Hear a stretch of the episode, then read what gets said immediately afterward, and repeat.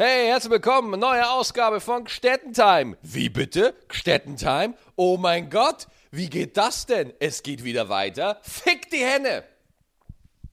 Tatsächlich, wir haben wieder eine Ausgabe Gstettentime am Start. Ich habe jetzt den kompletten August einfach mal frei gemacht, ja.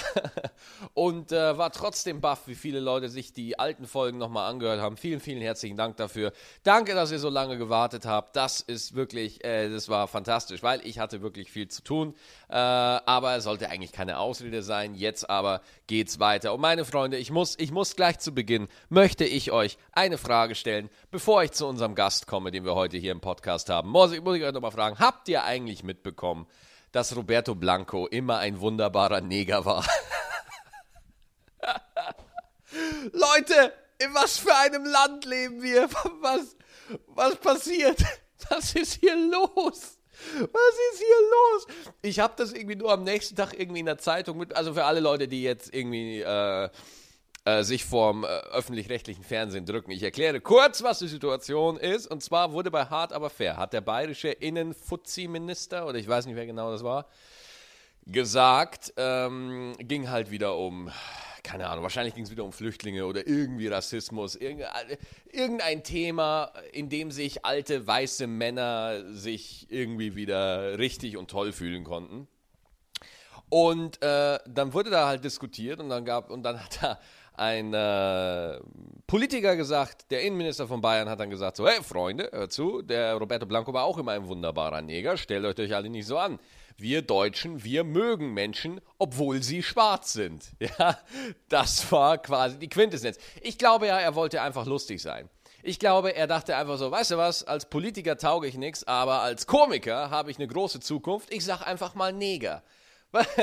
Das, da sitzt ein Typ, der der den politischen Betrieb jetzt doch schon seit zwei Tagen kennt, sitzt in einer Talkshow, hat den Satz, hat diesen Satz im Kopf und denkt sich, oh, das ist ein guter Satz. Damit nehme ich die Herzen aller im Sturm. Warum beginne ich mit diesem Wort? Warum beginne ich mit diesem furchtbaren Satz? Weil, oh Gott, oh Gott, das ist die schlimmste Überleitung aller Zeiten. Oh Gott, nein, nein, ich werde diese Überleitung nicht machen. Ich werde jetzt nicht auf meinen Gast heute kommen. Das werde ich euch nicht antun. Nein, das ist furchtbar. Äh, mein Gast heute ist ähm, einer, einer meiner liebsten Freunde und äh, einer der Kollegen, die ich wirklich am meisten respektiere. Wobei fast eigentlich alle Leute, die ich hier in den Podcast einlade, äh, liegen, sind mir nah am Herzen und äh, respektiere ich sehr. Marius Jung ist heute hier zu Gast. Marius Jung ist äh, also wirklich einer der Menschen, die am längsten im Comedy-Business unterwegs sind. Den habt ihr vielleicht schon mal bei Nightwash gesehen. Äh, in dem ein oder anderen Kabarettformat im WDR, also zum Beispiel bei Stratmanns äh, äußert er ab und zu seine Weisheiten und äh, hier und da ist er auch nochmal unterwegs und äh, vor allem dürftet ihr ihn aber mittlerweile kennen, weil er ein Buch geschrieben hat. Wie das Buch heißt, werde ich jetzt nicht sagen, weil da ist das Wort Neger drin und das Wort Neger habe ich jetzt schon in diesen dreieinhalb Minuten, die diese Anmoderation geht, schon viel zu oft gesagt.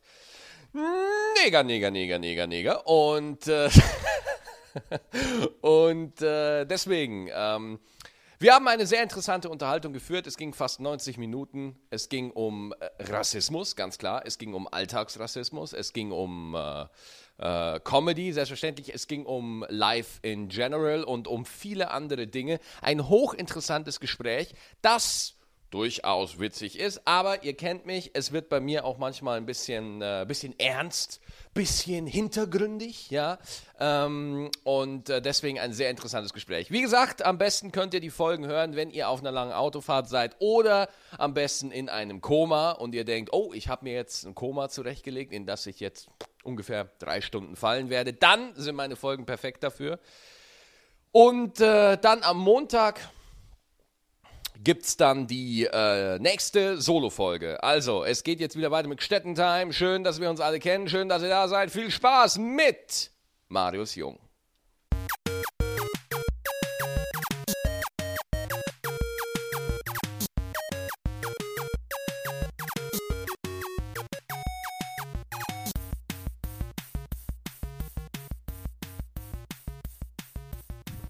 Dann nehmen wir auf. So, wir laufen. Jetzt hat man eine längere Pause. Jetzt geht's weiter und wir fangen auch gleich mit einem Gast an. Marius Jung ist zu Gast. Hallo. Hallo Maxi. ich freue mich sehr. Der äh, Sommer ist vorbei und ja, äh, der 1. September, 2. September ist heute. 2. September ist heute. Richtig, der Tag, nachdem im Fernsehen gesagt wurde, Roberto Blanco ist ein wunderbarer Neger. Nee, besser ist ja noch, äh, die Formulierung war, war ein wunderbarer. War! War ein wunderbarer Neger. Was ich toll finde, aber ich möchte auch an dieser Stelle alle Zuhörer wirklich ähm, äh, beruhigen, äh, Roberto Blanco lebt. Ich weiß nicht, ob er wohl auf ist, aber Ja, Das, es gibt äh, ihn noch. es gibt ihn noch und er lebt, ja. Und ich bin auch gespannt, was er dazu der Äußerung sagt. Was, will, er, will er zu Hause sitzen und denken, ein bisschen Spaß muss sein? Oder? Ich, äh, ich, ich schätze, nee, ich habe gestern tatsächlich gehört, äh, er habe äh, dazu ähm, gesagt, dass Herr Hamann ja wunderbar dazu gesagt hätte. Also für ihn hat sich das wohl aufgehoben, die beiden Worte. Ich finde, die Kom Wortkombination hat unfassbar. Das positiv besetzte wunderbar mit dem äh, doch Schwierig. schwierigen ähm, äh, Neger, das, ich sag mal, eine rassistische Tendenz hat. Und diese Kombination äh, ist schon wirklich, sucht seinesgleichen, aber das passt für, für mich so dem, diesem, zu diesem Hemdsärmeligen, was die bayerischen Politiker halt so gerne haben. Ja. So, das, an der Theke sagt man das schon mal und äh, der bayerische Politiker hat auch im Fernsehen. Und jetzt sind wir ein bisschen äh, tatsächlich nach vorne geschossen und so weiter. Ich muss auch noch erklären, wer du bist. Marius Jung so, ist äh, einer der, äh, einer der am längsten amtierendsten Kabarettisten, Comedians in diesem Land eigentlich, oder? Also ich kenne keinen, der länger dabei ist wie du. Äh, äh, doch, kenne ich tatsächlich auch. Ja, du ja, kennst ja. sie, aber Ja. ich habe jetzt nicht so den, ich habe jetzt nicht so die Timeline in, in den Kopf. Bist du länger dabei als Knacki? Äh, nee, nee, wir dürften, ja, nee, ich glaube, Knacki ist sogar noch, noch länger als ich dabei. Also das war lange vorm Krieg. Sag mal eine Zahl. Wie lange? 30 Also ich, Jahre? Äh, ja, ähm, ja, bei mir sind es fast 30 Jahre. What ja. the fuck, Alter, das ist halt. Oh, ich, ich komme mir immer so vor wie ein Baby, wenn ich mit einem von euch irgendwie im Raum sitze. So. Ich mit meinen sechs Jahren jetzt auf der Bühne.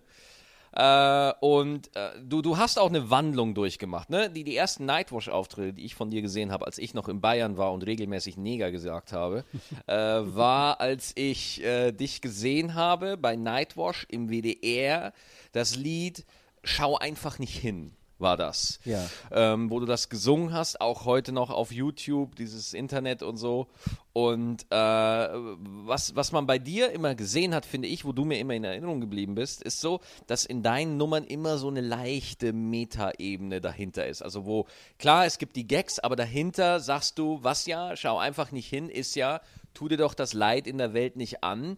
Ist doch egal, jetzt übertreibe ich mal, was für Leid in der Welt passiert. Hier ist doch alles schön, guck doch einfach nicht hin. Ja. Ähm, und so hast du dich halt jetzt entwickelt und in der Zeit, wo wir äh, einen äh, besseren Kontakt aufgebaut haben, bist du jetzt tatsächlich sehr so ins Gesellschaftspolitische eingestiegen, ja? Äh, Stör dich nicht, das sind meine Katzen hier, die laufen hier immer so rum, alles gut. Ähm, und bist jetzt tatsächlich äh, einer der ersten Ansprechpartner für Rassismus und Diskriminierung in der deutschsprachigen Unterhaltung. Wie kam es dazu? Ansprechpartner für Rassismus ist natürlich auch schön.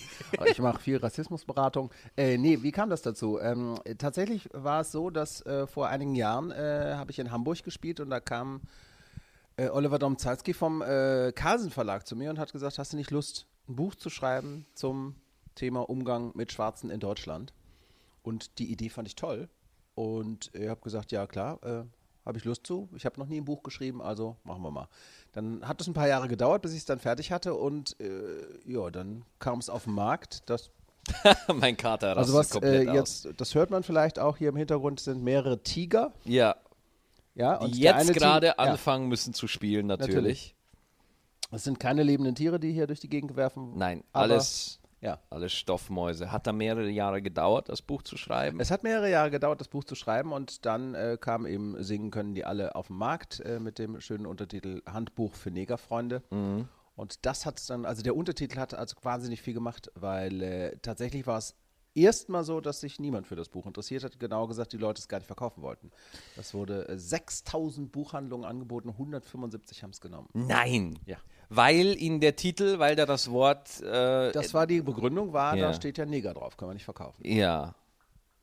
Wobei, nach Sarrazin dürfte doch da ein Markt für sein, hätte man Ja, eigentlich das ist, denken aber, können. das ist aber wirklich das Spannende daran, weil Sarrazin stand natürlich in den ganzen Buchhandlungen und Sarrazins Bücher sind äh, absolut politisch korrekt äh, formuliert. Das heißt, das Wort Neger wird man da nicht finden. Ähm, gut, es ist hochrassistisch, bisschen Verlust ist immer, aber ähm, das fand ich ja eben so interessant, weil das ist äh, ja genau das, äh, was in meinem Buch immer wieder vorkommt. Das sind ist eine meiner Hauptthesen, dass äh, ähm, politisch korrekte Formulierungen ja nicht vor äh, schlechter innerer Haltung schützt. Das heißt, ähm, auch ein Rassist kann sich politisch korrekt ausdrücken.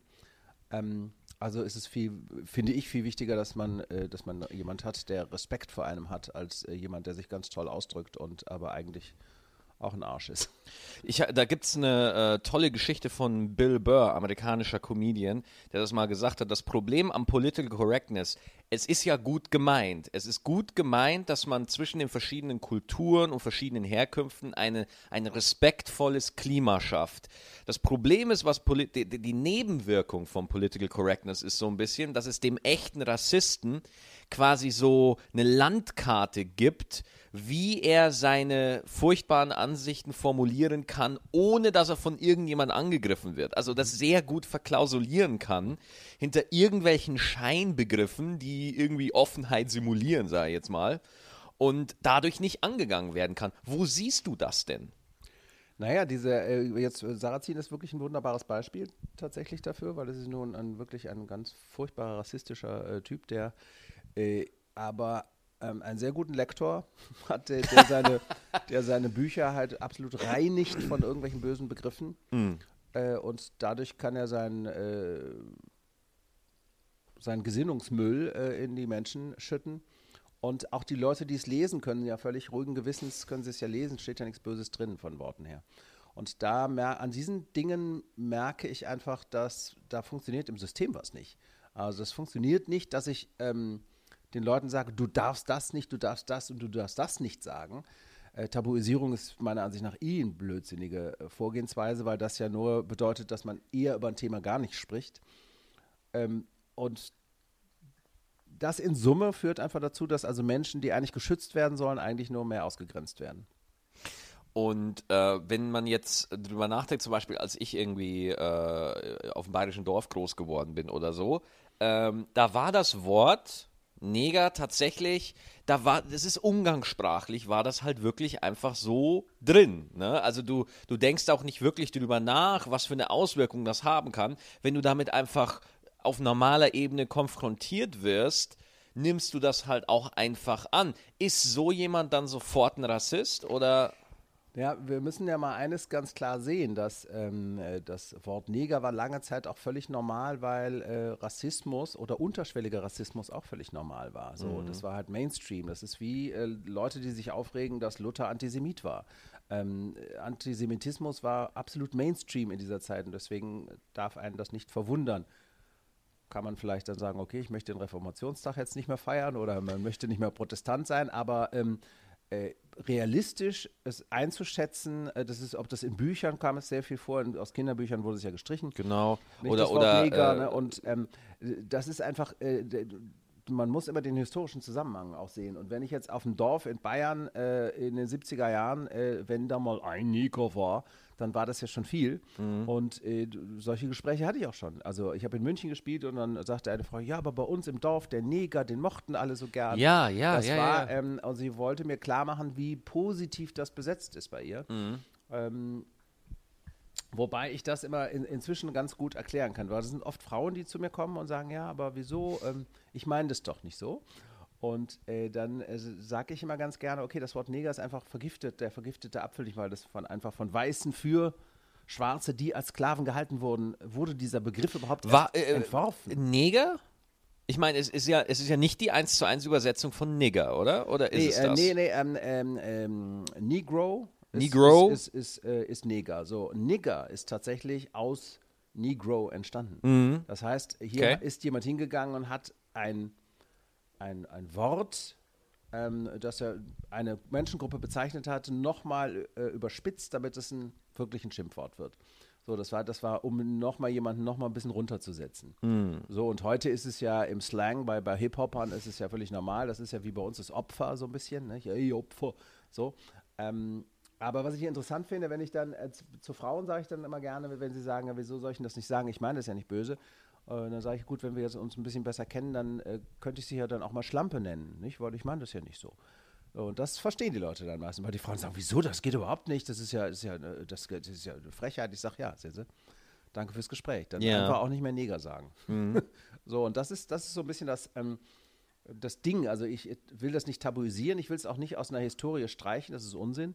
Ja, wir sind ja schließlich, wir, wir wollen ja nicht George Orwell leben, nicht? Und die Vergangenheit an die Gegenwart anpassen, das ist ja totaler äh, Blödsinn. So, das, äh, das haben die Sowjets ja gemacht. Ja? Ich weiß nicht, ob die das bekannt ist. Das ist, äh, finde ich, find ich ja nach wie vor, also das hört sich an wie aus einem ähm, aus einem Film eher, weil äh, bei den Sowjets war es ja tatsächlich so, dass Funktionäre, die in Ungnade fielen, die wurden aus Fotos sogar rausgemerzt. Sie wurden jetzt nicht nur aus dem Kader rausgeschmissen. Also die existieren gar die, die wurden einfach genau, existiert. Genau, die, genau, die Bücher, wo die drin waren, die wurden neu gedruckt und so weiter. Also die wurden wirklich äh, aus der Geschichte gemerzt. Jetzt pass auf, hat, wurde, war, das, das war doch in der Geschichte äh, die komplette Verleumdung. Also die, die komplette, das, das war doch auch ähm, in, in ich, ich glaube im alten Rom oder so hat man das ja auch gemacht oder so. Ich, ich weiß jetzt nicht, Rom kann jetzt sein, dass ich Quatsch erzähle, aber äh, es ist schon so, dass vergangene Kulturen das schon so gemacht haben, dass sie, wenn du eine Straftat begangen hast, Mord oder irgendwie sowas, dass sie dich dann komplett aus, äh, aus der Geschichte der Gesellschaft gelöscht haben. Ja, was natürlich damals, sag ich mal, ich, äh, ich weiß jetzt auch nicht, ob es im alten Rom war, aber ähm, das war damals natürlich auch noch einfacher. Ein bisschen einfacher. Ein bisschen einfacher. Ne? Es gab, also da Internet es, war ganz ja. wenig verbreitet.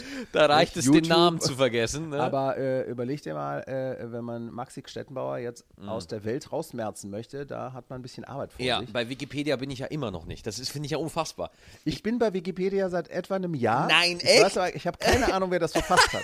Ich, ich, ich war es nicht. Ich bin mittlerweile so verzweifelt, ich, ich, ich versuche schon, schon selber den Wikipedia-Eintrag. Mhm. Aber ich, ich will den selber anlegen, werde aber immer abgelehnt, weil ich die Relevanzhürde noch nicht gepackt habe. O-Ton Wikipedia-Admin. Nee. Nee. Ich, ha, ich habe die Relevanzhürde noch nicht gepackt, hat er gesagt. Ach, ich, ich dachte, das könnte ich. Kann man jetzt nicht, äh, äh Kreti und Pleti können da nicht einen eigenen Eintrag machen? Irgendwie Kreti und Pleti, äh, die ja, aber dann, dann äh. wird der ja, dann wird der ja nicht sofort online gestellt, sondern der wird ja erst okay. bei Admins wird der erstmal, dann, dann ist der eine Zeit lang online und dann wird der besichtigt und mhm. geguckt, ist das etwas, was wir da noch haben wollen und so. Und äh, bei mir äh, hat es noch nicht gereicht, dass ja. ich einen eigenen Wikipedia-Eintrag habe. Dann äh, sollten vielleicht äh, jetzt ähm, alle, die zuhören, ja. jeder soll jetzt mal versuchen, Maxi Stettenbauer ja, genau. aber bei hallo. Wikipedia zu manifestieren. Aber hallo. Können wir ja auch können wir auch tolle Sachen reinschreiben irgendwie. Ja. Weltbester Stand-Upper. Äh, Weltbester ja. Stand-Upper. Nee, was um ich richtig witzig fände, wenn drinstehen würde, Maxi Stettenbauer wurde als schwarzer Opernsänger in Bayern geboren. das wäre schön, ja. Irgendwie genau. sowas. Ja. Das stimmt. Das ähm, und dann auch wirklich äh, und, und dann als Quelle diesen Podcast angeben. Dann, genau, dann, dann wäre dann es perfekt. Ja, das stimmt. Jetzt fertig. ist es aber so, jetzt äh, äh, sagst du, dass das Wort Neger an sich nicht das Hauptproblem ist. Trotzdem willst du es den Leuten irgendwie austreiben oder erklären oder aufklären, wo denn das Problem dieses Begriffes liegt. Also ist das Wort Neger doch nicht so leicht zu handhaben? Naja, das, äh, das Ding ist, wie gesagt, äh, die, die Historie des Wortes ist sehr klar und äh, unumstößlich. So. Und äh, aufgrund dessen äh, sollte dieses Wort äh, nicht genutzt werden. Aber ich äh, sage nicht, äh, es ist verboten, es zu nutzen oder ich möchte es auch nicht tabuisieren. Das heißt, wenn ich es in einem historischen Zusammenhang nutze, ist es völlig, äh, völlig legitim, finde ich. Und ähm, auch in Büchern, auch aus Büchern solche Worte rauszustreichen, finde ich auch Unsinn. Okay, Bücher ist ja auch wieder ein sehr breites Wort. Ich finde zum Beispiel jetzt, Kant hat ja auch das Wort Neger verwendet, so.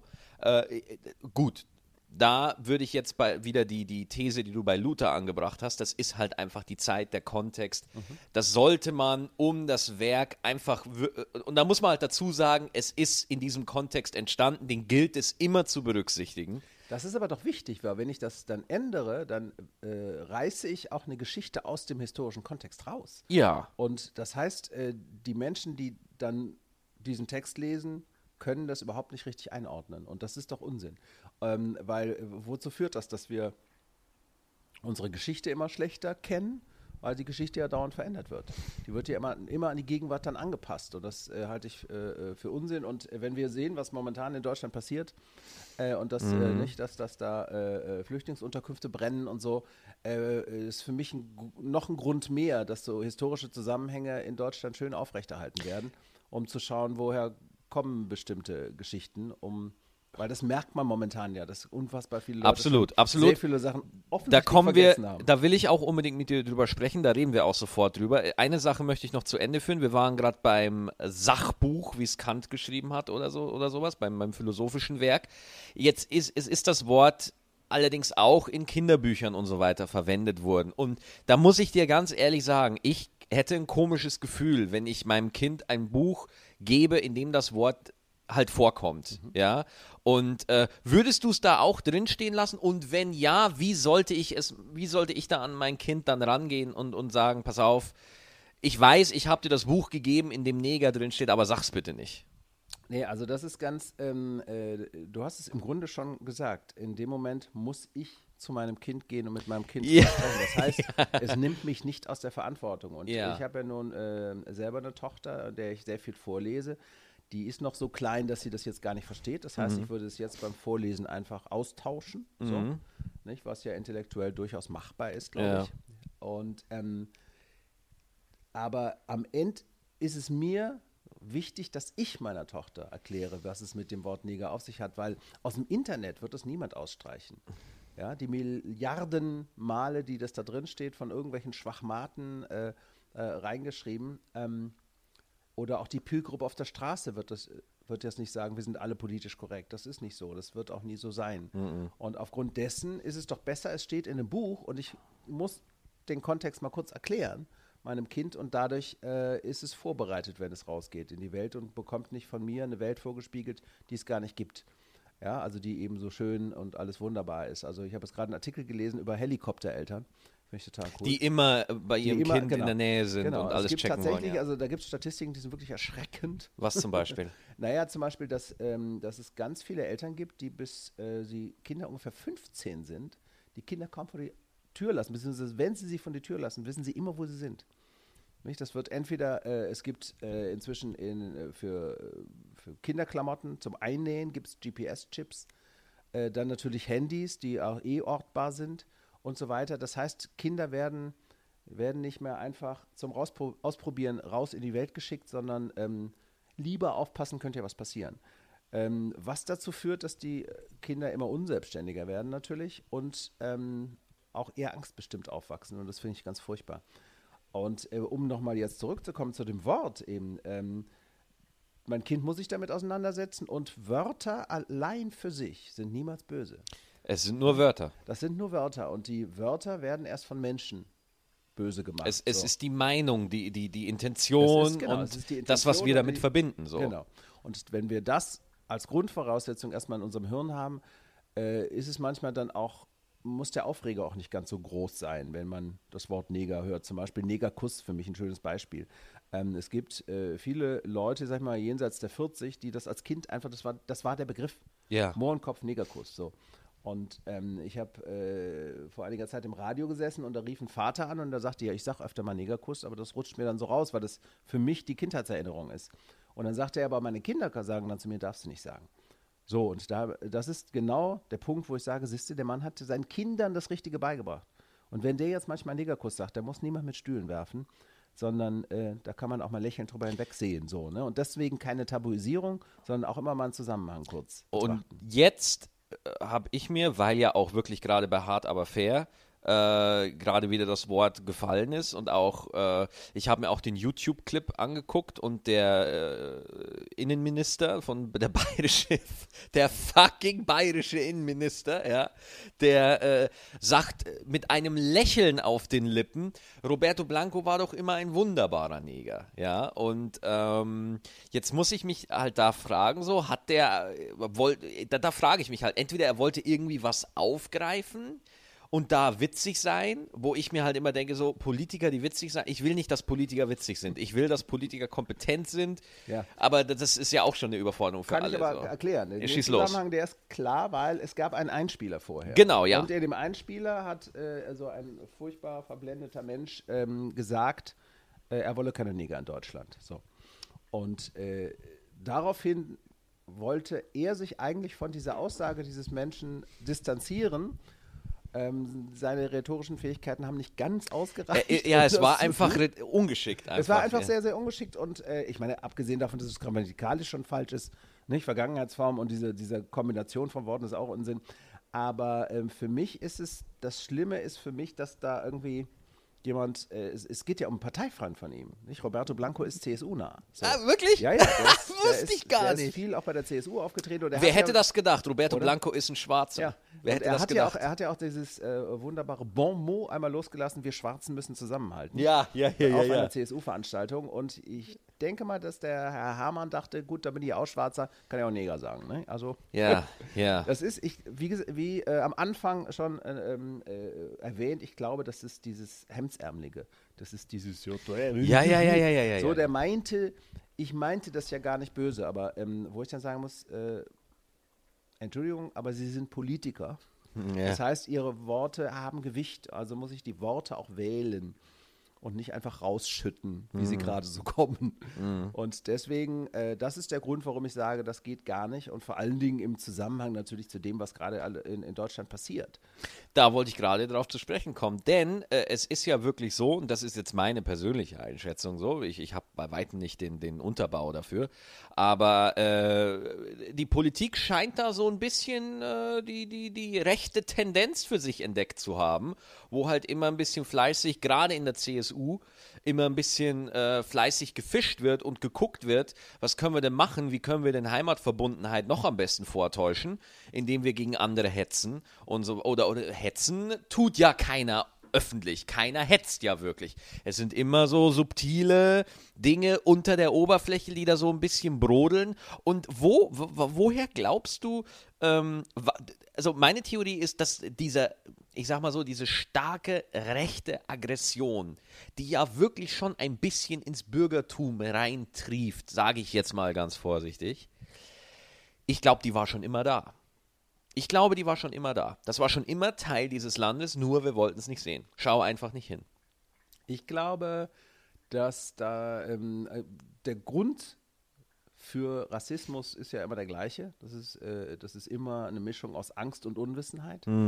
Und da ist momentan äh, ist da eine wahnsinnige Angst einfach. Die Leute haben Angst und ähm, das Unbekannte macht natürlich am meisten Angst. Und äh, der schwarze Mann, der jetzt irgendwie aus Syrien oder sonst woher kommt, äh, äh, andere Kultur und so weiter, äh, macht dann Angst und lässt einen ganz viele Ängste auch dahin projizieren. Das heißt, die eigenen Absturzängste, so in Kultur, äh, in, in, in, in, in, in wirtschaftlich schwachen Gegenden in Deutschland, äh, wie im Osten in einigen Gegenden, äh, da ist es besonders stark. So. Und warum ist es da stark? Äh, es ist ja im Grunde sehr ähm, eigentlich ziemlich unsinnig, dass es da stark ist, weil Flüchtlinge waren viele von diesen Menschen selber. Ja, aber ich sag mal so, Perspektive ist da jetzt nicht das Da ist- Schlagwort. Da, genau, das, das Problem ist genau, dass da eben ganz große Absturzängste sind. Total, und jetzt, ja, äh, klar. Deswegen kommt dann, äh, was die äh, Republikaner damals irgendwie, die REP, diese, die furchtbare Partei damals, Mhm. die haben ja auch diesen Slogan gehabt, das Boot ist voll, nicht? Was die Mhm. NPD auch mal wieder gemacht hat. Was natürlich totaler Humbug ist. Wir sind ein wahnsinnig reiches Land und da kommen Menschen, die wirklich ähm, ihr Leben riskiert haben und viele schaffen es ja noch nicht mal und auch das Leben ihrer Kinder riskiert haben, weil sie wirklich aus ganz schlimmen, aus, eben aus dem Kriegsgebiet kommen. Die haben nichts mehr. So, die kommen jetzt her und äh, wollen einfach nur ihre nackte Haut retten und da gehen dann eben Menschen, die selber geflohen sind oder selber äh, ein, ein, ein Regime von einem, äh, nicht, von der DDR loskamen, in, die, in der BRD aufgingen äh, und gehen da jetzt plötzlich hin und äh, äh, stecken Heime an und auch im Westen, und das darf man eben nicht unterschätzen, Baden-Württemberg, Niedersachsen, auch da überall gibt es das, äh, dass da eben jetzt Sachen passieren, wo man einfach denkt, wow, irgendwie scheint der, der Nazi, der scheint irgendwie bei einigen Deutschen irgendwo doch noch zu stecken. Ne, Und das, das macht mir so eine Angst. nicht? Ich, ich Also- kann es auch nicht richtig äh, einordnen. Ich glaube aber auch, dass, äh, dass und, und wie gesagt, ich rede hier von Glauben. Ich glaube, ich habe kein Politikdiplom oder irgendwie sowas. Äh, aber mein Gefühl sagt mir, äh, dass sich die allgemeine Politik sich ja auch von der Lebensrealität vieler Bürger einfach entfernt haben. Und da rede ich jetzt aus eigener Erfahrung. Also was momentan in Berlin passiert und so, ich weiß, dass es das gibt, ich kriege das mit, aber es hat mit meiner akuten Lebenswirklichkeit nicht wirklich etwas zu tun. Und äh, das hat bei mir damit zu tun, weil meine Themen auch nicht wirklich angenommen werden. Ich sehe meine Themen, die mich im Leben bewegen, nicht verwirklicht in der Politik. Das sind, das sind bei mir garantiert andere Themen als bei jemandem, der irgendwie äh, in, in, in Sachsen an der Armutsgrenze lebt oder irgendwie sowas. Ja, jetzt mal als Beispiel. Und ich sage auch nicht, dass alle in Sachsen in Armut leben. Es geht jetzt wirklich nur um, um, um das Verhältnis beizuhalten. Ähm, aber trotzdem glaube ich, dass sich ganz viele Menschen in Deutschland nicht mehr vom Diskurs, vom politischen Diskurs angesprochen fühlen. Und jetzt kommt die ganz äh, die, die, die Illuminati-These von mir. Ich glaube, es ist gewollt. Äh, nee, ich, also ich glaube, ähm, dass die, ähm, diese, dieses nicht abgeholt werden oder dass dieses Gefühl, ähm, äh, dass die Menschen dieses Gefühl haben, das liegt auch daran, dass da ähm, Strukturen walten, die die Leute nicht verstehen. Und da glaube ich, dass es gewollt ist, dass die Informationen gar nicht richtig durchsickern. Mm. So, nicht? Also die, ähm, wir bekommen ja, wenn wir uns nicht Mühe geben, äh, bekommen wir ja nur sehr äh, kleine sehr Ausschnitte mit. an Informationen. Und was, äh, was die EU bedeutet zum Beispiel und was die Europäische Gemeinschaft für uns alle sein kann Marius, und ist. ohne Witz, ich ja. habe null Ahnung, wie die EU funktioniert. Ich habe keine Ahnung. Und, ja, und, und das wird und, meiner Ansicht nach eben auch viel zu wenig äh, ja, gesagt. Ja. Oder ich eben, wüsste, ob, ob, das die Griechenland-Krise ist, wo wir ja. äh, definitiv als Deutschland schon viel mehr verdient haben, als sie uns schulden, ja. an genau dem, was die da gerade äh, so. tun, eben dem Schulden machen. So. Und äh, solche Geschichten, das macht natürlich, das macht es dann aus, dass diese ganzen Klischees und Vorurteile wunderbar wachsen können und dass die Leute diesen finalistischen Gedanken immer direkt raushauen. So, nicht? Also äh, gestern habe ich ein Interview gemacht, da sagte ein Typ zu mir, der wollte was Nettes sagen. Er sagte, wieso? Neger sind doch auch Menschen. Nett ja, gemeint. Da muss ich äh, mal meinen Kollegen Ingmar Stadelmann zitieren. Die Katze ist tot, aber du darfst sie behalten. das ist so, ähm, nicht? Und ob das jetzt ähm, die Flüchtlingsproblematik ist oder ob das äh, eine europäische Gemeinschaft ist und wie sie funktioniert, wenn die Leute nicht wirklich wissen, was da passiert. Mhm. Und äh, ich meine, mit Syrien, dass syrische Flüchtlinge kommen würden, ich sag mal, das hätte man schon früher. Ja. Hätte man das schon mal ahnen können, nicht? Also ich meine, da ist jetzt einfach seit ein paar Jahren ist der ein, äh, ganz furchtbarer Krieg und äh, im gesamten arabischen Raum geht es ab. Der IS wütet Furchtbar. da und macht schlimme Sachen. Das sind ganz schlimme ja, das ist das gleiche wie die, wie die Nazis in Deutschland damals. Das, hat, das ist, äh, ich, für mich wirklich nicht fassbar, wie schlimm Menschen sein können, also wie ähm, verdorben die in ihrem äh, Hirn sind und wie wenig Herz und Mitgefühl die äh, noch in sich tragen. Und von daher, das ist, finde ich, äh, ist natürlich von der Politik dann auch vieles so ein bisschen äh, verschleppt worden, nicht? Dass wir jetzt plötzlich äh, sagen, oh Gott, oh Gott, hier sind ja ganz viele Flüchtlinge. Naja gut, das hätte man schon vorher wissen können und dann hätte man auch schon vorher Sachen vorbereiten können, die jetzt den Leuten auch Angst genommen hätten. Das hätte man ja auch gar nicht großartig titulieren müssen. Dann macht man einfach mal hier, äh, werden da mal Sachen vorbereitet und da. Und das wird halt nicht gemacht, sondern es wurde so ein bisschen weggeschwiegen. Ja, weil, äh, und da äh, haue ich jetzt nochmal äh, eine These raus, weil ich glaube, damit werden keine Wahlen gewonnen. Das ist richtig. Damit, damit gewinnst du keine Wahlen. Und ich glaube, ähm, es wird halt nur das, was, was einfach eine gewisse Effektivität in den Umfragen herstellt. Das wird halt dann gemacht. Also, und Klar, haben wir ja gesehen. Ich meine, die Bundeswehr, da wurde, wurde ordentlich gespart und dann haben wir gesagt, guck mal hier, äh, kleinerer äh, Etat für die Bundeswehr ist ja super, hier, äh, es lebe der Frieden.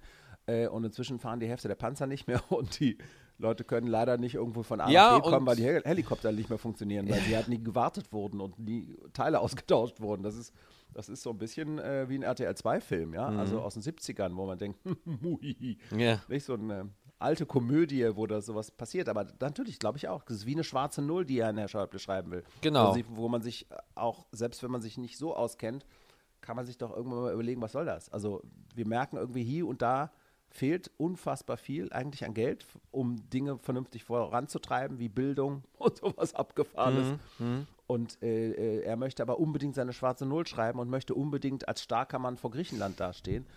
Äh, und damit werden Wahlen gewonnen, das stimmt. So, und das ist natürlich ähm, schwierig, aber ich glaube, dass wir alle einfach mal lernen müssen, dass das Leben doch ein bisschen komplizierter ist und ähm, sehr komplex ist. Und das heißt, wenn wir uns, wenn wir uns nicht mit den Themen auseinandersetzen, dann wird es niemand für uns tun. Mhm. Das heißt, wir dürfen nicht nur warten, dass Informationen zu uns getragen werden, wir müssen sie uns auch holen. Das ist, ähm, das ist wie Spaß im Leben. Auch der, äh, der wird uns auch nicht einfach, als kleine Kinder wird er uns Mhm. zu uns getragen und irgendwann muss ich ihn selber. Ich glaube aber, und ich fange hier jeden Satz mit ich glaube an, äh, das ist so, das ist ja eine, das ist ja die Haltung der Aufklärung, die du vertrittst, ja. Das ist ja schon äh, Macht durch Wissen. Ja, hol dir die Info, verarbeite die, mach dir deine Gedanken dazu. Das ist ja eine, ich glaube, und ich glaube, das will die Politik nicht. Ich glaube, die Politik will nicht Menschen haben, die verstehen, was in diesem Land passiert. Ja, aber ähm, was interessiert mich, was die wollen? Ja.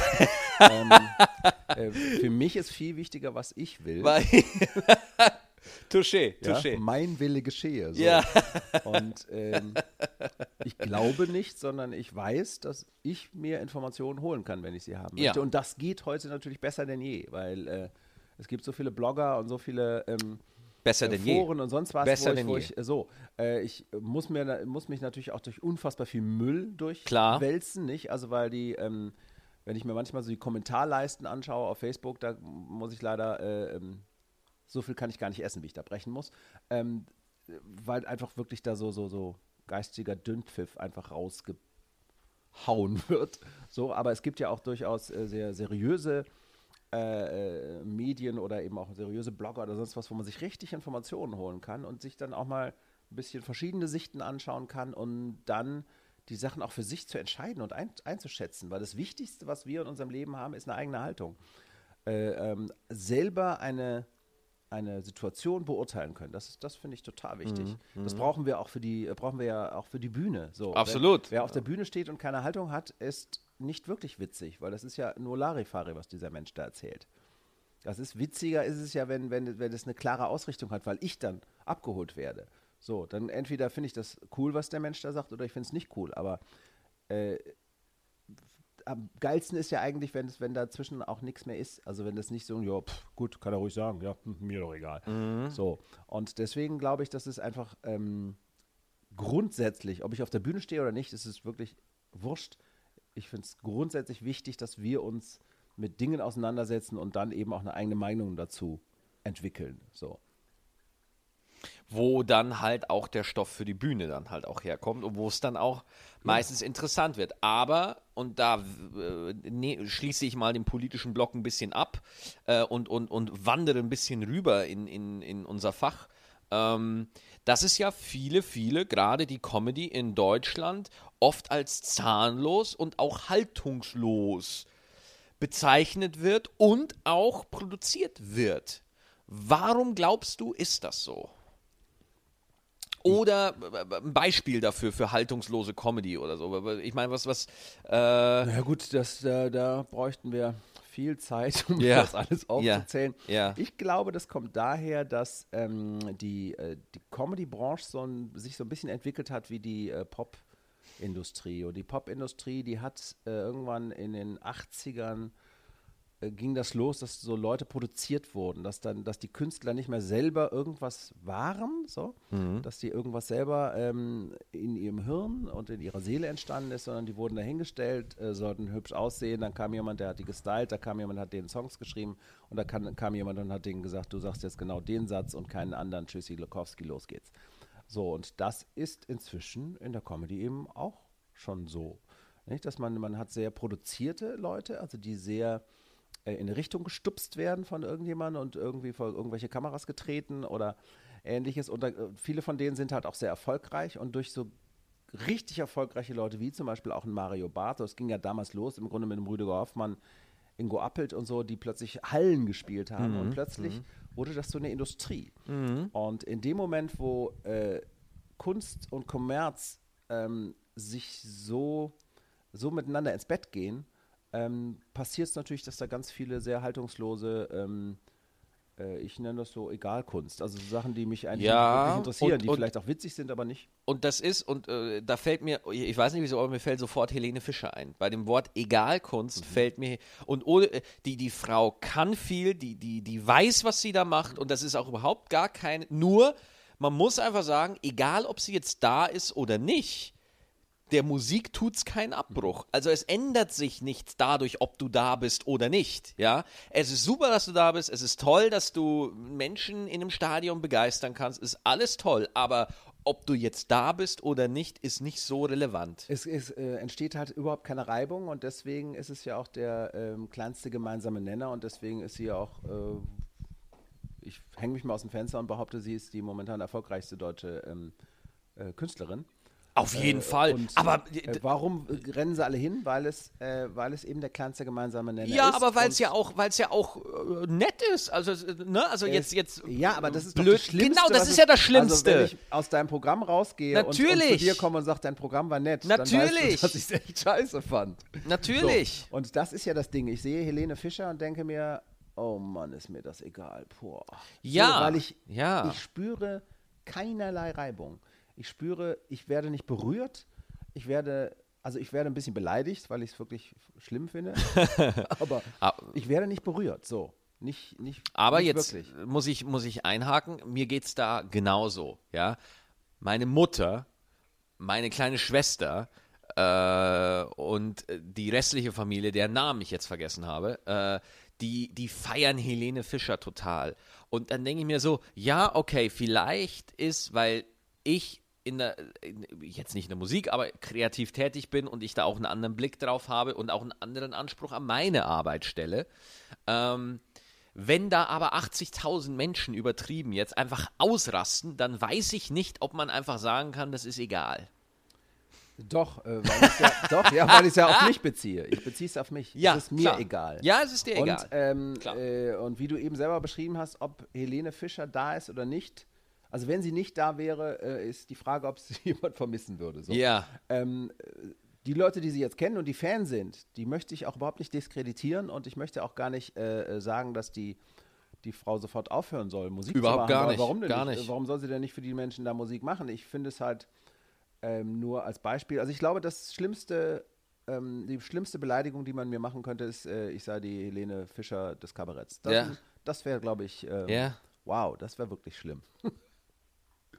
Das finde ich halt, äh, also deswegen äh, gibt es, ich, ich glaube auch, dass wir äh, einfach das Problem von, was heißt das Problem, oder es ist ja auch unsere Geschichte, die Trennung zwischen E und U. Ernste Kunst, unterhaltende Kunst, ja. Und obwohl in dem Wort Unterhaltung auch wirklich das Wort Haltung drinsteckt, ist es immer ein bisschen nichtssagend, immer ein bisschen, und, und selbst wenn es dann äh, Politik, äh, politische Comedy oder politisches Kabarett wird dann auch nur benutzt, weil da gerade die abgesprochenen politischen Begriffe verwendet werden und nicht wirklich hineingegangen wird in ein Thema oder da wird keine Haltung geäußert oder irgendwie so, wie das zum Beispiel Volker Pispers macht zum Beispiel. Ich meine, man, man hört Volker Pispers zwei Minuten zu und man weiß, der ist links, ja. Also das weiß man einfach und dann äh, hört man sich das an, findet es unterhaltsam und entweder man teilt seine Haltung oder halt nicht. Aber wenn das auf der Bühne macht, dann ist es einfach geil, ja, dann hat man da Bock drauf und äh, ähm, trotzdem gibt es aber Leute, die da einfach komplett darauf verzichten und einfach sich absolut auf Funktionieren beschränken und da auch nichts Eigenes drin haben äh, von sich und da einfach total krass unterwegs sind damit. Ja, ich ähm, glaube, das ist, das ist eben die Entscheidung. Ich habe zum Beispiel mal das Angebot bekommen, als Schlagersänger zu arbeiten. Nicht? Da wollte Was? Mich jemand, ja, wollte mich jemand Echt? produzieren und so sagen, ja, hier ist es. Hier, äh, Roberto Blanco ist langsam zu alt. Ja, wirklich, Wir brauchen den anderen, Argumentation, ist eine- wunderbar. ist eine- so ist Helene Fischer übrigens entstanden tatsächlich. So Helene Fischer, die hatte früher ganz andere Musik gemacht. Da ist ein Produzent hingegangen und gesagt, äh, da wird jetzt gerade ein Platz frei, nicht? Äh, Claudia Jung Ja, ja, und das äh. Andrea Berg ist langsam Ja, ja, das durch stimmt. das Thema. Das stimmt. Und sie hat diesen Platz hat wirklich einfach eingenommen, tatsächlich. So. Und äh, will nicht damit sagen, dass ich vielleicht jetzt äh, die, äh, die neue Helene Fischer auch hätte sein können. Ja, die ja. Vorstellung ist auch einfach furchtbar. Nein, nein, also, also Aber, ähm, Möglichkeit, äh, äh, Talent ist das eine, Möglichkeit ist das andere, aber es muss immer noch beides vorhanden sein, damit es mal auf dem Level kracht, wie Da- es das- bei Das ist, Helene. überhaupt, das ist gar keine Frage. Ja. Aber die, die äh, ich glaube, dass es, ähm, dass es eben eine klare Ausrichtung gibt, ne? dass es Leute gibt, die Das industriell an sowas drangehen. Das glaube ich, so. ja, gibt's Und auch, Die ja. wirklich sagen, so, da wird jetzt ein Da wird ein Erfolg- Produkt gebaut. Da wird ein Produkt gebaut Genau. und äh, rausgehauen und das wollen wir halt einfach möglichst viel verkaufen. So. Mhm, Genau. Und wie die Qualität letztendlich von dem Produkt ist, ist dann nicht so wichtig wie die Verkaufbarkeit. Ja, So. äh, das ist auch so, wenn ich mit erfolgreichen TV-Produzenten rede oder äh, mit, mit äh, erfolgreichen Managern, die auch wirklich ganz große Acts in ihrem Programm haben. Es geht nur um Zahlen. Nur. Es geht nicht um die Entwicklung, es geht nicht, es geht nur um, hey, ich habe jetzt einfach mal fucking 70.000 Tickets verkauft. Das, das ist das Thema dann. Und äh, dann denke ich mir so, okay, ich habe noch nicht so viele Tickets verkauft.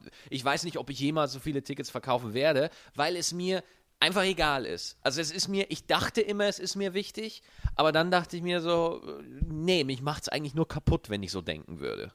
Ja, ich glaube, das ist eben äh, einen zuschmockt. Also ähm, äh, Erfolge, weil ich bin schon oft gefragt worden, ich arbeite nun auch als äh, Coach. Als Coach, lange. genau, so, ja. Und äh, viele Leute, die ich gecoacht habe, sind äh, äh, erheblich äh, bekannter als ich und verkaufen viel mehr Tickets. Und ob ich denn nicht neidisch sei oder, oder, oder, oder vielleicht enttäuscht, dass ich nicht so erfolgreich bin.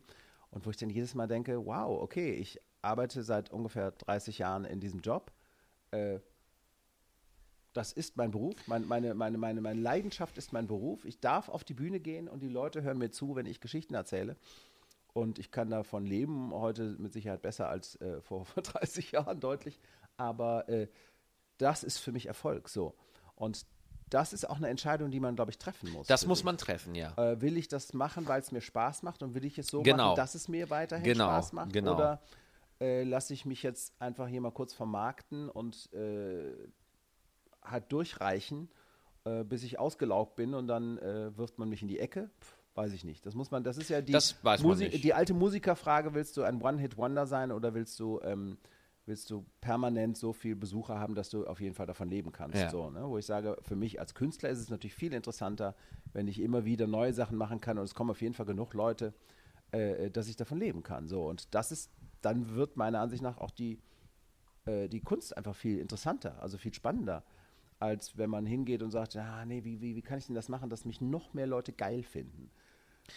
Äh, ich hatte eine Phase, wo das tatsächlich einen eine, eine präsenten, äh, wo, wo diese Frage sehr präsent in meinem Kopf war, auf jeden Fall. Und das war, ich hatte, das war alles im Jahr 2013, das war mein bis jetzt erfolgreichstes Jahr. Äh, ich bin nicht unerfolgreicher geworden seitdem, aber das war wirklich das Jahr, wo richtig, wo, wo, wo ich echt Tempo hatte in der Karriere. Aber es war auch gleichzeitig das Jahr, in dem ich totunglücklich war. Totunglücklich. Ich hatte gut Geld in der Tasche und ich war totunglücklich und ich habe das komplette Jahr 2014 gebraucht, bis ich das so für mich verarbeitet habe. Das Jahr 2013. Ich hatte Fernsehaufzeichnung von meinem Solo, was dann nicht ausgestrahlt wurde, kennen wir ja alles die Geschichte so. Äh, und deswegen finde ich das so interessant, weil ich bin, ich, ich, ich habe diese zwei Identitäten in mir. Ich habe einen der Stand-up-Künstler, der Typ, der George Carlin, Bill Hicks und so weiter verehrt, der aber auch den Größenwahn in sich hat, einfach irgendwann in diesem fucking Stadion zu stehen, ja. Und ich dachte immer, das eine muss das andere ausschließen, aber es gibt halt auch Künstler in unserem Bereich, die das irgendwie hinkriegen, die sich eine Integrität bewahren und trotzdem Massen begeistern. Ja, absolut. Das sind, äh, das sind tatsächlich äh, eher Ausnahmen. So. Total, Das ist absolut. ja auch bei der, äh, ja in der Musik genauso. Ja. Es gibt ja äh, unfassbar erfolgreiche Musikacts, die aber wirklich wahnsinniges Zeug machen. So, ähm, ich glaube, dass man äh, sich darüber im Klaren sein muss, so und dieser, dieser kleine Wahnsinn in sich und dass man vielleicht auch zwischendrin irgendwelche Allmachtsfantasien hat, also jetzt eben nicht im Sinne von nicht Machtergreifung, aber dass man denkt, ach Mensch, äh, wäre ja schon geil, wenn ich jetzt einfach, keine Ahnung, die Langsess Arena Klar. miete und ähm, Klar. und vor 10.000 Leuten spiele, ähm, wenn man sich gleichzeitig im Klaren darüber ist, dass das nicht wirklich der wichtigste Punkt ist, so, weil Mhm. ähm, diese, dieser äh, vielleicht äh, banal wirkende Spruch, Geld macht nicht glücklich, äh, der ist ja nun mal einfach Fakt. Ich habe in, in, in Österreich in der Talkshow gesessen, da, da war ein Autor, der ein Buch geschrieben hat, wo er wirklich an verschiedenen Thesen, äh, die er rauswirft, ähm, äh, beweisen möchte, dass Geld glücklich macht. Ah, tatsächlich. Und äh, wo ich ganz klar sage, Moment mal, aber wie, wie soll denn das gehen? Also, nicht, weil, weil, weil Glück, die Definition von Glück ist für mich, wenn es einem genügt. Wenn es, mir, wenn es mir genug ist, bin ich glücklich. Ja. Wenn es mir nicht genug ist, bin ich ja unzufrieden. So, und das heißt, äh, ich kenne sehr viele äh, Leute, die ziemlich gutes Geld verdienen und auch sogar einige, die sehr, sehr gutes Geld verdienen. Und äh, ich muss sagen, ich sag mal, 90 Prozent von denen sind gar nicht wirklich glücklich. Weil sie zwar wahnsinnig viel Geld haben, aber eigentlich noch ein bisschen mehr haben wollen.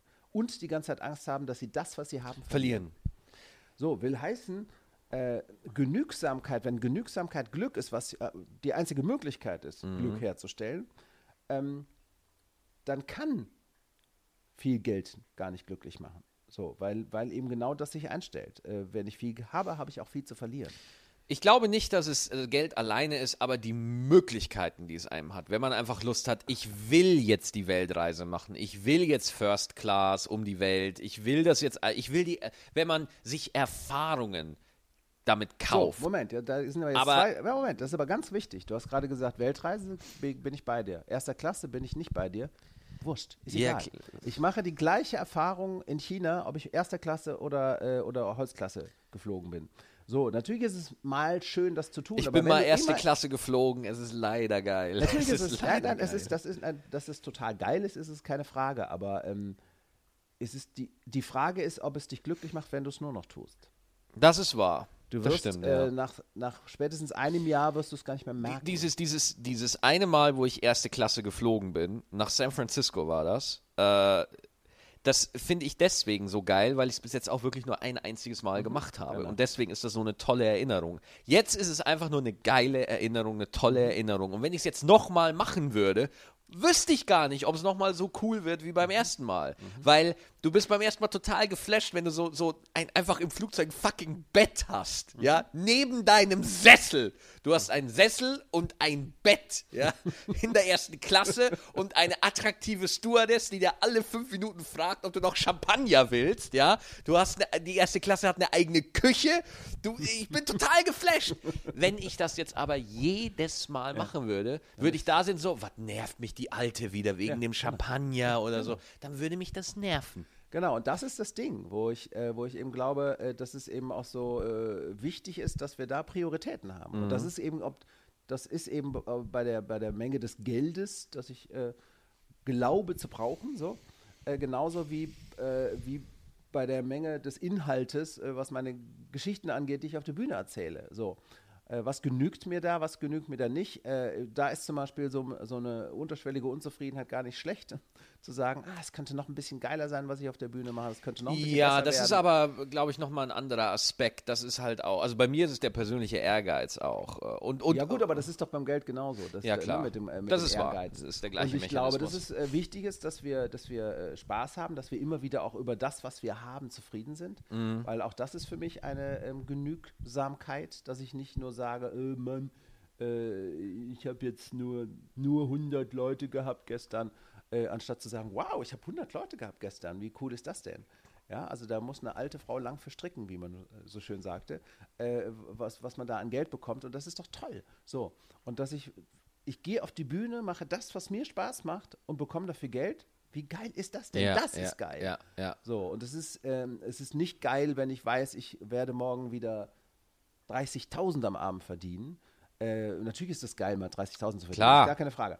Aber ähm, ich glaube, wenn du das eben auch zehnmal gemacht hast und beim elften Mal sind es nur 20, was völlig absurd viel Geld ist, dann bist du plötzlich unzufrieden. Mhm. Und wie bescheuert ist das denn? Äh, als äh, wenn, ich habe mir damals vor vor fünf Jahren oder sechs Jahren habe ich mir gedacht so Mensch wenn ich mal wenn ich mal irgendwie im Monat 3000 Euro verdiene. Mann, wäre das geil. Alter, das wäre richtig. 3000 Euro ist richtig viel Geld. Ist ja? es ja auch. Ist es auch. Ist es halt einfach auch. Ja.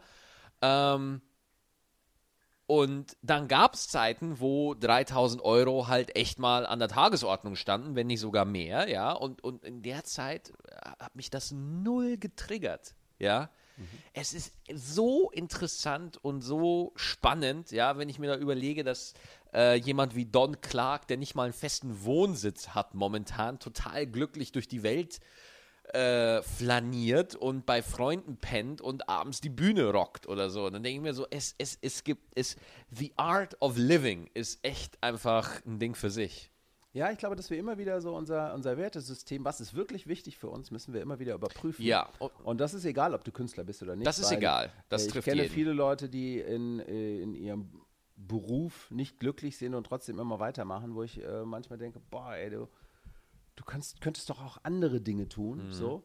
Ähm, wie schade ist das, dass du es nicht tust, dass du ähm, am Ende ja nicht den Arsch in der Hose hast und zu sagen, ich lasse das jetzt einfach, ich finde das so doof hier, ich mache was anderes so. Klar, wenn das jetzt, sag ich mal, Leute sind, die Mitte 50, Mitte, Ende 50 sind, dass die nicht sagen, ich mache jetzt einen völlig neuen Job, aber auch das habe ich sogar schon kennengelernt, Leute, die das gemacht haben, die plötzlich ausgewandert sind oder sonst was. Ähm, ich glaube, das Wichtige ist im Leben, dass man Dinge tut, die einem äh, wichtig sind und die, einem, Ja. die man richtig toll findet. Und wenn wir das, äh, wenn wir das hinbekommen, dann, dann sind wir erfolgreich. Dann, äh, äh, dann wohnen wir eben nicht, sondern wir leben schon. So. Und das, das finde ich geil. Wenn, und das, deswegen liebe ich meinen Job und deswegen liebe ich es, mit Menschen, die kreativ sind, zusammen zu sein, wo man bekloppt sein kann. Man kann das Kindische in sich, ich merke das mit meiner Tochter. Ähm, albern zu sein fällt mir nicht schwer. So, Ja. ne, weil ich es gerne bin. weil ich das Kind in mir gerne trigger und, und loslasse. Wobei ich dich so nicht kenne. Ich kenne dich nicht albern. Weil wir beide begegnen uns ja tatsächlich immer auf einer anderen Ebene, als wie, wie, wie ich jetzt mit anderen Menschen irgendwie umgehe. Wir beide treffen uns immer auf einer sehr, ich will nicht verkopft, finde ich ein bisschen, aber, aber mehr auf so einer ähm, durchdachteren, intelligenteren Ebene so. Und, ja, weil wir viel natürlich über, über, über Branche, viel Klar, über, klar. Über, äh, äh, nicht, über unseren Beruf sprechen. So, ne? und, äh, und selbst wenn wir das nicht tun und über, über Leidenschaft sprechen, sind wir erstens mal auch immer noch irgendwie im Beruf. So. Klar. Und ähm, äh, ja, aber ich kann versichern, ich ähm, bin gerne und viel auch albern und mit Gut. meiner Tochter natürlich noch doppelt und dreifach. Wie alt ist sie jetzt? Die wird jetzt zwei.